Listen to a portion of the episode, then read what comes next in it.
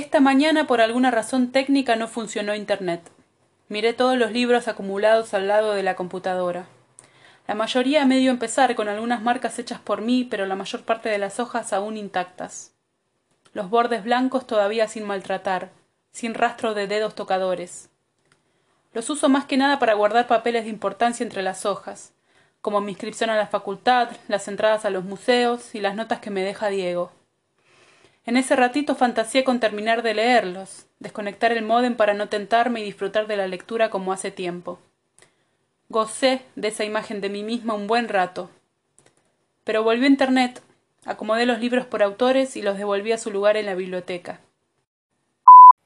Recién vuelvo del Secret Garden Party, empapada y cansada de tener los pies en el barro, así que lo único que voy a hacer es acostarme a escuchar Jungle, que tocaron ahora en el festival. Fuimos con Sammy y sus dos amigas. Diego nos hizo entrar temprano cuando estaban instalando los equipos.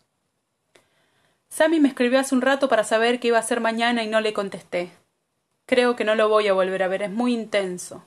Me cansa que se enoje cuando le dicen chino. Lo vive como muy personal y empieza a armoniar con el racismo. La realidad es que la gente no lo hace con esa intención. Simplemente creen que es chino porque Londres está lleno de chinos. Un día me acompañó a la peluquería. Pensé que éramos inseparables, pero ahora no sé. Está todo muy borroso en mi cabeza. Antes del recital habíamos ido a buscar anteojos para mí y un marco lindo para hacerme los de lectura.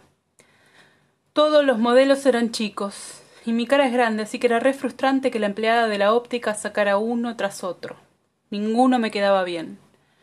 Creo que incluso hasta ella estaba sorprendida, porque mi cara no parece tan grande, hasta que se la pone a prueba con una referencia como la de los anteojos. La empleada se probó un par. Yo creo que quería constatar que lo que pasaba no era un capricho mío. Diego me miraba. Miraba cada vez que me probaba un anteojo distinto y me decía Son muy lindos, pero te quedan chicos. Cada vez lo decía con más cuidado, como si en el próximo anteojo que me probara me fuera a romper como un cristal. Bueno, ninguno me quedó bien. Salimos de la óptica y Diego me dijo que seguro íbamos a conseguir en otro lado, que estaba bien no comprar uno cualquiera porque es algo que uso mucho y sale mucha plata. A mí me enoja que sea tan positivo, por decirlo de alguna manera. Pero es genuino en él. Es así. Pasamos por una perfumería y me compré un esmalte de uña. En realidad quería algo, cualquier cosa para sentirme menos triste. Las relaciones suceden en el cuerpo. Voy a insistir por última vez en que tu correo es muy lúcido y te lo agradezco mucho. Ya viene tu cumple. Anoche vi Ger. La terminé de ver llorando mucho. Habla de amor, por supuesto máquinas enseñando el amor a las personas. Yo creo que podría haber llorado con cualquier otra cosa igual. Creo que lloro de calor, de aburrimiento. Como el personaje del extranjero. El calor me abruma y no puedo pensar con claridad. Somos valientes. Probamos el sabor de cada experiencia de vida, aunque nos cueste. Estamos de testigos uno del otro. Para mí el deseo del que hablas está siendo posible hace un buen rato solo que a lo mejor vos recién puedas verlo según la perspectiva.